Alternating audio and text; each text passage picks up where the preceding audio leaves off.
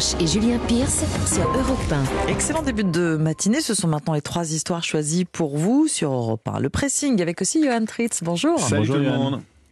On commence avec vos journaux et ce compte à rebours en une du Parisien aujourd'hui en France. Elisabeth Borne, une semaine pour sortir de l'impasse, titre le quotidien. Une semaine pour sauver le quinquennat, précise euh, de son côté l'opinion. Euh, Confirmé par Emmanuel Macron, la première ministre doit dans les prochains jours remanier son gouvernement et convaincre les partis d'opposition, hors RN et, les, et LFI, de travailler avec elle. Peut-être qu'un consensus pourrait être trouvé autour de la question du pouvoir d'achat. Ce que prépare le gouvernement, peut-on lire euh, en une des échos, prestations sociales revalorisées, hausse des APL et mise en place d'un bouclier loyer. Et les mesures envisagées devraient permettre de limiter à 1% le repli du pouvoir d'achat cette année, selon l'INSEE. Omblin, euh, quel article avez-vous sélectionné ce matin? Un article du Figaro sur le don mystérieux des sourciers, un métier d'avenir selon le quotidien à l'heure du dérèglement climatique et avec les périodes de sécheresse qui s'accumulent. L'eau est précieuse et tout le monde l'a bien compris, ceux qui souhaitent faire des économies à la fin du mois, les agriculteurs et puis bien sûr ceux qui tiennent les baguettes ou le pendule, autant vous le dire. Tout de suite, aucune explication rationnelle et scientifique explique ce mystère autour de ce don qui semble se transmettre euh, dans les familles. Chacun sa technique. Ce sourcier dans l'Essonne, ancien mécanicien agricole, a besoin de silence et de ces deux baguettes de métal faites, dit-il, à partir d'un métal rare. Elles sont posées dans chacune de ses mains comme si elles étaient en lévitation, d'abord parallèles. Elles finissent par se croiser et il s'exclame alors, voilà, c'est là et à cet emplacement marqué par un X comme sur euh, une carte au trésor, il faut maintenant creuser. Il raconte avoir trouvé de l'eau dans les jardins de son village. Il y a 20 ans, il a même trouvé une rivière souterraine à 34 mètres de profondeur. Après, il faut donc beaucoup creuser quand même. faire hein. inter- il faut faire intervenir un foreur, exactement Julien. Et c'est à ce moment-là que la note peut devenir salée, car euh, plus c'est profond, plus c'est cher, sans compter l'installation d'une pompe.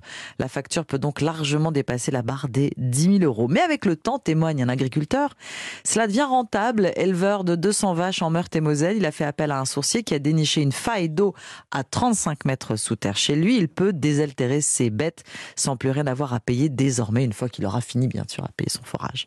Les baguettes d'un sourcier près de Lyon sont, elles, en laiton.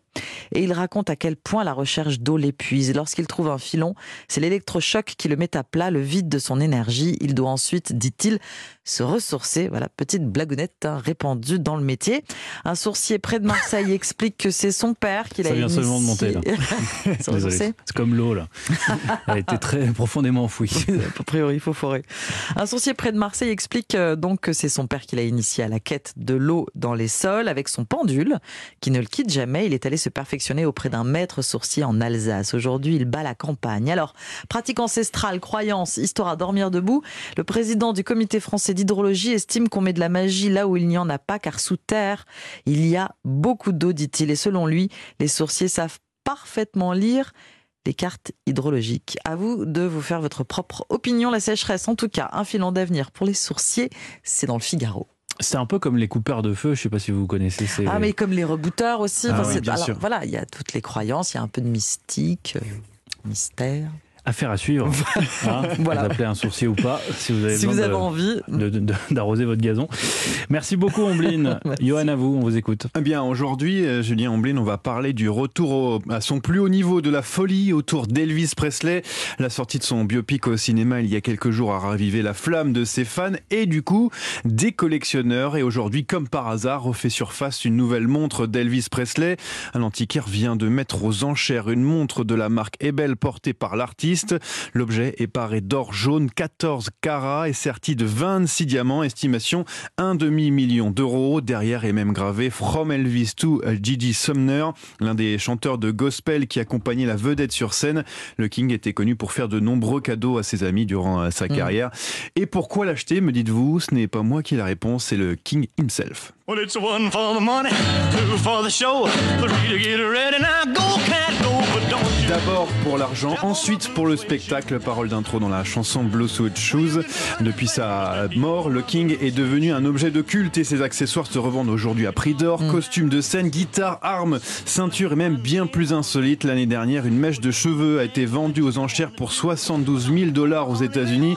Le plus marquant restant la vente de sa combinaison mythique au Madison Square Garden pour plus d'un million de dollars en- dans les années 70 Ah, entre la C'est la, combi- c'est la combinaison La combi en blanche. or, ah blanche oui, et en blanc, or. ouais, ouais, ouais, tout à fait. Entre la vente de ses disques, les produits dérivés, la visite de, la mais- de sa maison Graceland, où il, fait, il faut quand même débourser 77 dollars pour le faire.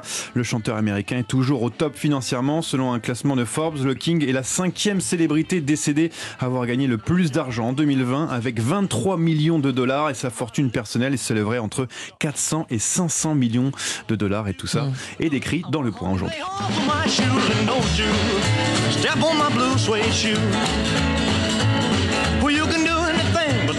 Over my blue suede shoe. Merci beaucoup Johan. J'ai choisi pour ma part un article du Parisien qui s'intéresse à, un- à un phénomène euh, que j'ai déjà abordé ici même en septembre dernier, Phé- phénomène qui depuis s'est fortement accentué. Je veux parler des chauffeurs VTC qui n'arrivent jamais. Vous en Ah. avez sûrement déjà fait Ah, ça, ça nous arrive l'expérience. souvent. Ça nous Alors arrive là, souvent le matin. Si vous faites régulièrement appel à des plateformes comme Each, Uber, Le Câble ou, ou encore Freenow, il est 2h du matin, nous sommes samedi soir et comme des milliers de Français, vous cherchez à rentrer chez vous après une soirée chez des amis.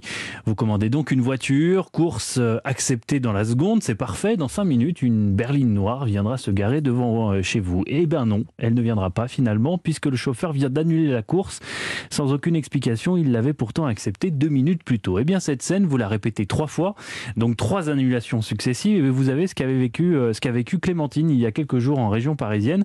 Elle a attendu une demi-heure pour qu'un chauffeur daigne la prendre en charge. Et encore, dit-elle, c'est parce que je suis passé du mode éco au mode confort qui est un peu plus cher. Une mésaventure inimaginable avant la pandémie, devenue aujourd'hui paraît-il, monnaie courante. Alors les raisons sont multiples, mais la principale, c'est le manque de chauffeurs. Leur nombre s'est effondré avec le Covid, faute d'avoir pu travailler suffisamment pendant la pandémie. Ils ont abandonné et ne sont pas revenus depuis, alors qu'en parallèle, les Français, eux, ne demandent qu'à sortir pour rattraper euh, le temps perdu. Résultat, les opérateurs peinent à faire matcher, entre guillemets, avec un chauffeur les demandes de course, dont près de 30% aujourd'hui restent tout simplement lettres mortes, selon euh, l'opérateur Bolt. Ça vaut surtout pour les petites courses, hein, celles de moins de 15 euros. De l'autre côté, les chauffeurs euh, indépendants qui estiment euh, à raison euh, que les commissions des plateformes sont trop peu élevées sont en quête désormais des courses les plus rentables. C'est pour cela qu'il n'est pas rare de tomber dans des voitures où il y a deux ou trois téléphones branchés sur le tableau de bord avec chacun une application Mm. différente. Voilà pourquoi les chauffeurs choisissent désormais leurs courses, quitte à, à annuler celles qu'ils ont acceptées quelques minutes plus tôt. Et certains ne s'en privent pas, ils le font même à échelle industrielle, ce qui a poussé Bolt et Hitch, par exemple, à mettre en place une limitation du nombre d'annulations sur ces plateformes. Euh, Les VTC ne peuvent revenir sur leur décision que pour euh, une course sur 5 maximum, au risque de se voir bannir de l'application. Mais les petits malins contournent ce système, vous l'avez peut-être aussi vécu, en, en partant dans le sens opposé de là où vous ça, êtes. que- ça, je pense aussi. Ça m'arrivait souvent. Je voulais, je voulais pousser un coup de gueule. c'est Voilà, ouais. afin de vous pousser, vous, à annuler la course alors que vous patientez déjà depuis euh, de longues minutes. Donc le chauffeur, lui, n'a pas à le faire et ça n'a pas d'impact donc sur son taux d'annulation. Alors c'est vrai, le client est pris en otage, reconnaît dans l'article un chauffeur, mais après tout, nous sommes indépendants, ajoute-t-il. Donc on doit pouvoir annuler une course sans être pénalisé. Sinon, il faut nous salarier. Ça résoudrait tous les problèmes, assure un syndicaliste de la profession. Nous prendrions toutes les courses. Pourquoi les VTC annulent au dernier moment, c'est-à-dire ce matin dans le Parisien? Sacrée histoire. Merci beaucoup. on l'a tous vécu. Merci Ah oui, euh, Julien. Merci Johan. On se retrouve dans 40 minutes pour le journal des sports. À tout à l'heure.